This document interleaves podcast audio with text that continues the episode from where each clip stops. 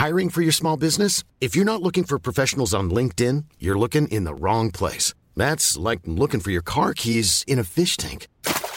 LinkedIn helps you hire professionals you can't find anywhere else, even those who aren't actively searching for a new job but might be open to the perfect role. In a given month, over 70% of LinkedIn users don't even visit other leading job sites. So start looking in the right place. With LinkedIn, you can hire professionals like a professional. Post your free job on linkedin.com slash people today.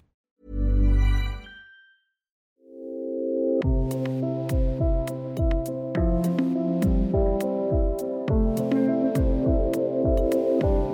Yoga zu Hause üben ist toll, weil es dir erlaubt, ganz flexibel und ganz persönlich zu üben. Aber woher nimmst du die Disziplin? Herzlich willkommen zum Yoga Easy Podcast Besser Leben mit Yoga.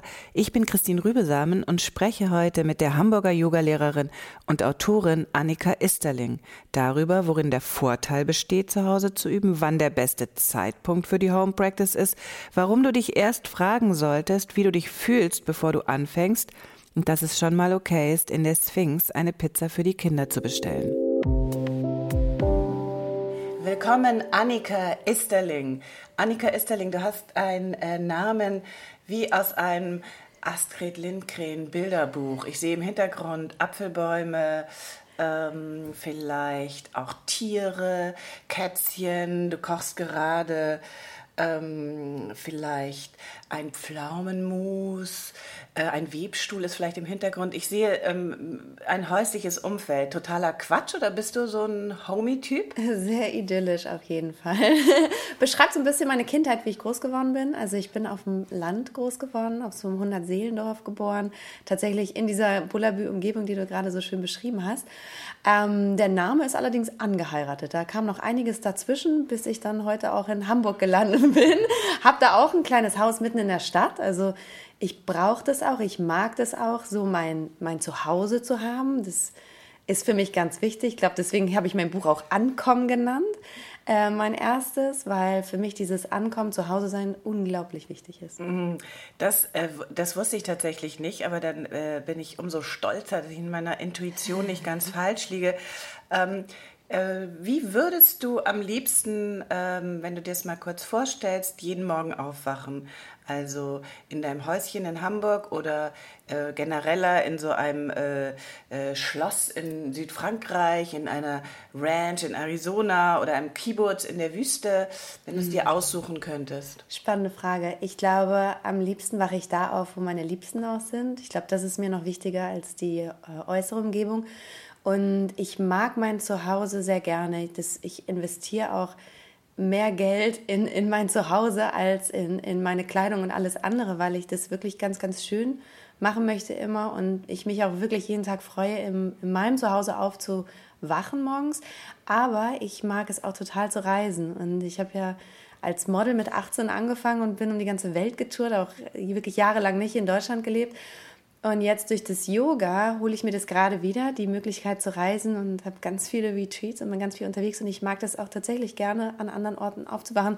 Ich glaube, einer der spektakulärsten Orte, in dem ich jemals aufgewacht bin, ist in diesem Hotel in Mersuga in der Wüste. Da war ich auch jedes Jahr hin, aber mein allererstes Mal, wo ich bin dann nachts in der totalen Dunkelheit angekommen und mache dann morgens meine Fensterlehne auf und ich war, da wärst du fast hin umgekippt. So unglaublich und, und äh, gar nicht reell ist das Ganze, was man da so sieht. Und Wo ist das? Mersuga in Marokko. Ah ja, genau. In der Sahara, mhm. genau an der Grenze zur Sahara. Und der nächste Schritt ist dann, dass man aufs Kamel steigt und äh, in die Wüste reinreitet sozusagen. Und durchgeschüttelt wird. Deine Hamburger Realität mit deinen Kindern, ähm, krasser Gegenschnitt. Wie sieht so ein üblicher, sagen wir mal, mittelgelungener oder, oder etwas dramatischer Morgen in deiner Hamburger äh, Herbst-Schmuddelwetter-Realität äh, aus? Also ich äh, bin eigentlich ganz dankbar, weil meine Kids ja schon auch älter sind. Die sind neun und elf und komplett selbstständig. Ähm, das heißt, ich muss also gar nicht, ich habe nicht mehr diesen äh, Grundschulalltag oder Kindergartenalltag. Ich glaube, das hat mich noch viel mehr umgehauen. Heute äh, haben die einen eigenen Wecker, die stehen von alleine auf, die machen sich selber fertig. So das Einzige, was ich noch mache, ist Schulbrote schmieren. Ähm, und wir sind ganz gut, ah, wir sind wirklich ein super eingespieltes Team. Das ist immer äh, ganz entspannt und, und relaxed da bei uns, muss ich sagen. Die, die, stehen, die stehen tatsächlich selber auf. Du hast nicht so, äh, du musst da nicht so ähm, rumschreien schon und äh, auf die Uhr gucken und so. Die nee, haben, gar nicht. Okay. Also ich habe eine Tochter, die tatsächlich liebend gern zur Schule geht und die auch weint, wenn Ferien anfangen oder, oder traurig ist, wenn mal Wochenende ist, weil sie zum einen ihre Freunde vermisst, aber auch wirklich gerne in die Schule geht, was ja grandios ist. Dann habe ich das komplette Gegenteil meines Sohnes, der, äh, ich glaube, lieber im Bett bleiben würde und sich ganz viele Krankheiten dafür einfällt, damit er nicht hin muss. Aber auch der ist ähm, jetzt überhaupt nicht schwierig, den morgens zu motivieren. Aber mit elf Jahren weiß ich nicht, was da noch auf mich zukommt. Also ich glaube, ich bin gerade, wenn man Kinder hat, weiß man, alles kommt in Phasen. Und ich würde es gerade als eine sehr glücklich gute Phase bezeichnen, mit dem Wissen, wenn die Pubertät uns trifft, könnte, das, könnte der Podcast hier ganz anders sein. Also das heißt, im Moment ist alles noch wunderbar und Instagrammable Bullabü. und äh, Bullabü. äh, super. Ähm, dein übelster äh, ähm, Moment ähm, morgens, wenn du dich mal so erinnerst, ähm, Aschenbecher ausleeren oder so eine Erinnerung, Flashback an früher, äh, richtig schlimme Morgende, dass man irgendwo aufgewacht ist, wo man auf keinen Fall aufwachen wollte und nichts wie weg? Mm. Und dann machen wir gleich eine Wendung zum Yoga, keine Sorge.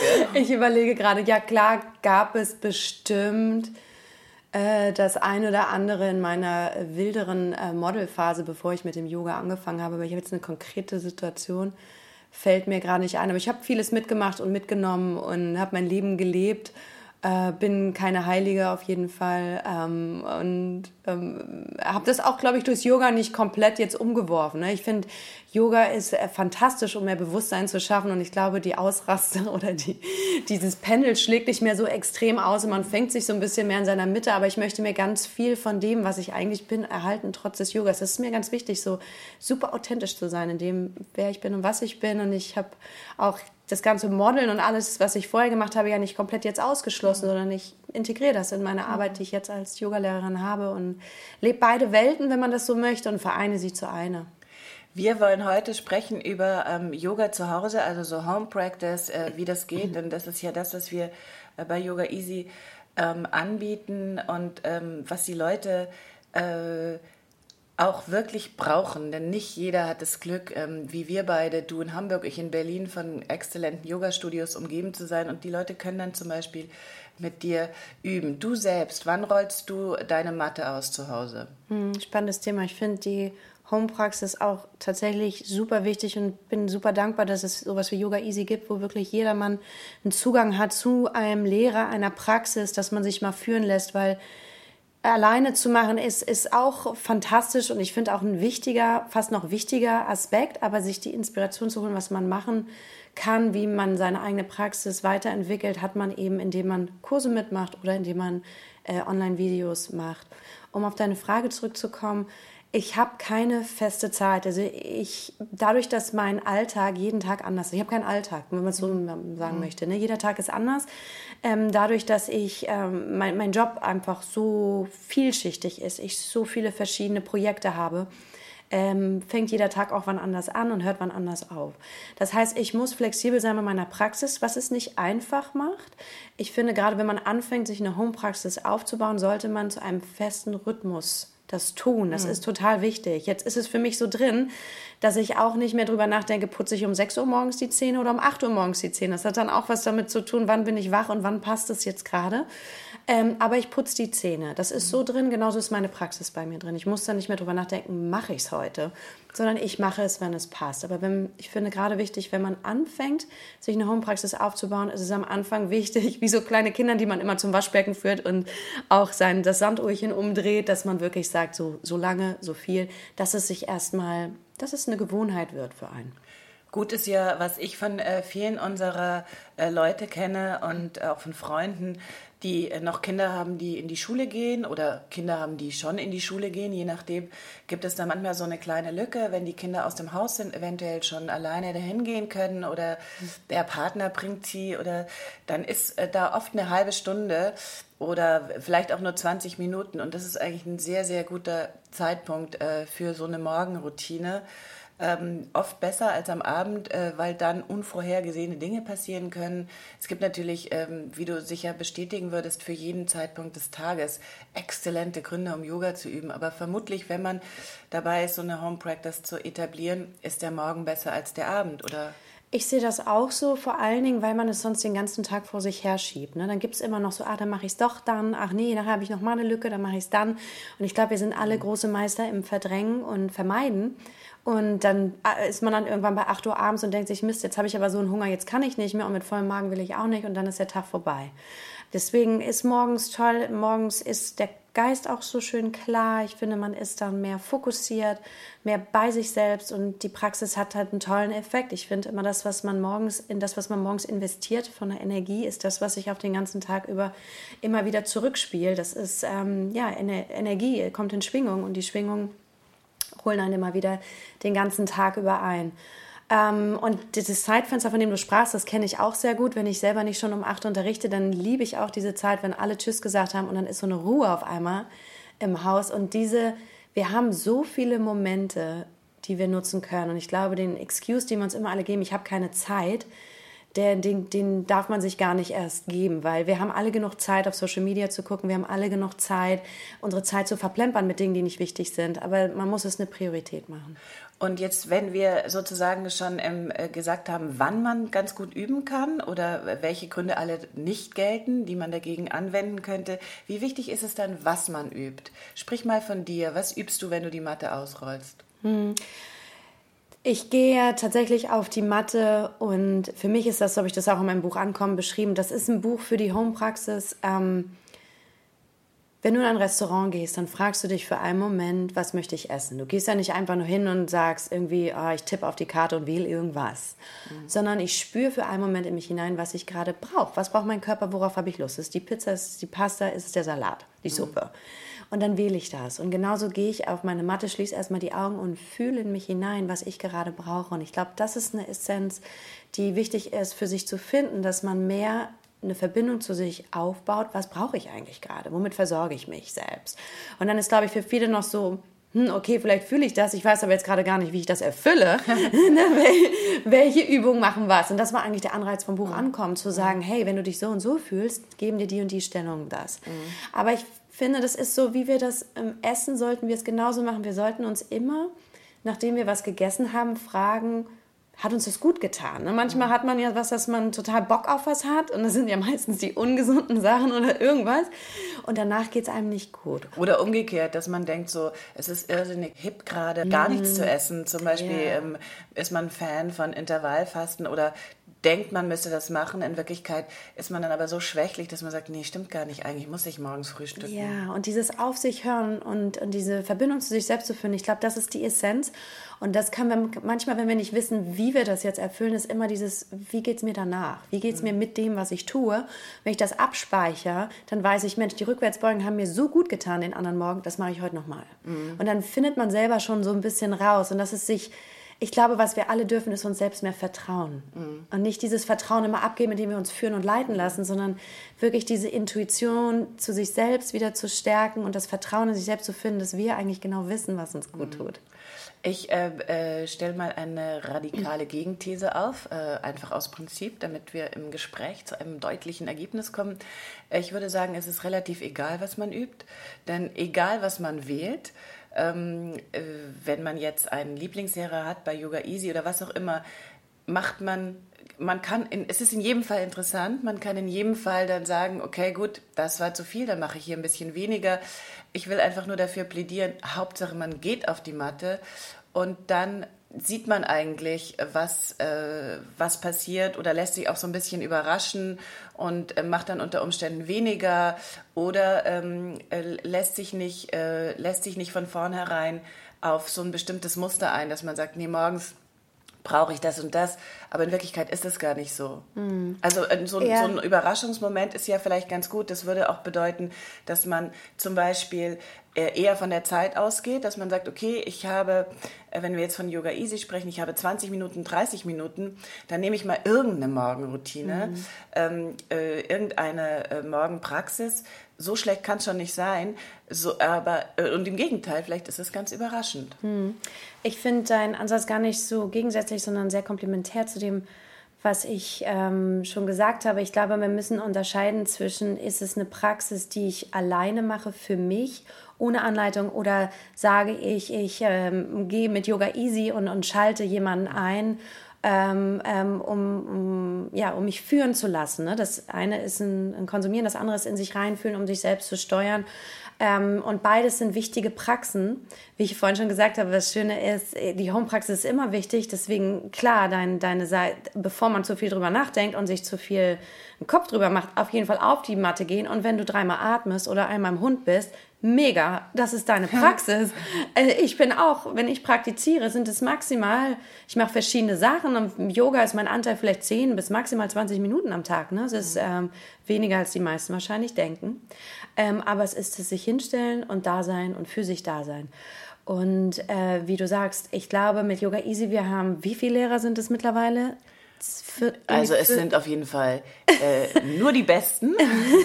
nur die Besten und sehr, sehr viele Lehrer mit verschiedenen Stilen, äh, Ansätzen, Ansprüchen. Das ist äh, so ein, eine tolle Mixtur, dass es sich auf jeden Fall lohnt, auch nicht nur bei einem zu bleiben, sondern ähm, da wirklich auch mal sich überraschen zu lassen, wie du sagst, mal zu gucken, was passiert denn da und auch wenn es mich überfordert, vielleicht mache ich dann nur 40 Prozent mit. Ähm, aber ich, ich glaube, das größte, die größte Botschaft im Yoga ist Offenheit. Mhm. Ich, also das ist meine, meine, eine meiner mhm. größten Botschaften mhm. im Yoga, die Leute zu animieren, offen zu bleiben. Wie wichtig ist es, wie lange man übt? Würdest du sagen, äh, zehn Minuten Minimum, äh, äh, Maximum nach oben offen? Ähm Kein Minimum. Mhm. Äh, selbst wenn du für einen Moment die Augen schließt, mitten im Büroalltag äh, und einmal kurz durchatmest, was ist das, ein, zwei, drei Sekunden, fantastisch, ist deine Yoga-Praxis. Ähm, ähm, wer sagt, dass äh, Yoga mit einer Asana behaftet sein muss? Äh, Yoga ist manchmal auch nur ein Mindset. Yoga ist manchmal nur, wie ich reagiere auf eine Situation. Ähm, da, da, ja, ich glaube, wir dürfen uns auch nicht so an der Matte festhalten. ähm, und auf keinen Fall sich irgendein, irgendeine Grenze im Kopf setzen, wie lange was zu dauern hat. Mhm. Ähm, ja, ich finde, wie du sagst, raufgehen und das ist es schon. Ist es okay, nebenbei Kartoffeln zu kochen, wenn jetzt doch jemand mal am Nachmittag übt oder mittags oder abends?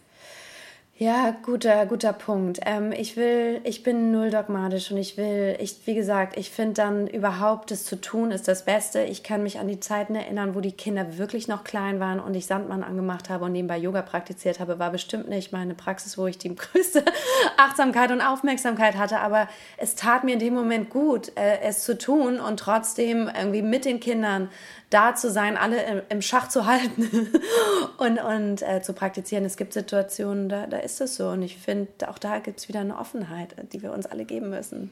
Genau, der Rahmen ist also tatsächlich so eine Selbstfürsorge und äh, das kann mal sehr äh, sakral und weihevoll sein mit allem Drum und Dran und Kerzen und Theater, Donner äh, oder aber eben äh, nicht. Sehr schön gesagt. In der Sphinx, hast du schon mal eine Pizza bestellt für nach Bestimmt. Bestimmt. Ich habe ich hab definitiv meine Praxis schon mal unterbrochen, um Essen zu bestellen. Okay, und Hand aufs Herz, wie lange machst du Shavasana, wenn du zu Hause übst? Die mm. Ich bin tatsächlich ein großer Shavasana-Fan und ähm, ich versuche schon diese sechs Minuten einzuhalten. Ähm, okay, wenn ich morgens, aber da hast du mich, stimmt. Ich denke jetzt gerade so, jetzt bin ich gerade so entspannt und denke so, wie so Shavasana ist das Beste.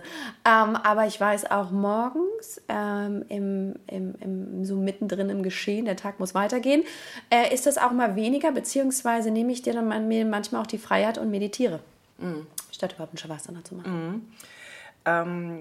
Was kann denn die Home Practice, äh, was eine rappelvolle Stunde in deinem Lieblingsstudio nicht kann?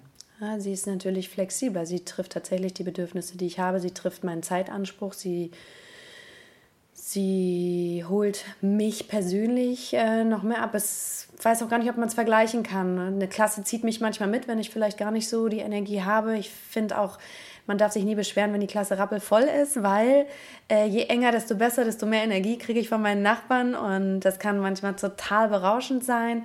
Äh, so mitgenommen, mitgeführt zu werden, Inspiration zu bekommen, hat auch seinen Vorteil, aber ich finde eben auch in dem ganzen Konsumieren, in dem wir uns eh befinden, ähm, ist es schön, den Fokus einfach mal auf sich zu nehmen und bei sich zu bleiben. Und das ist der absolute Vorteil einer hohen Praxis bei sich.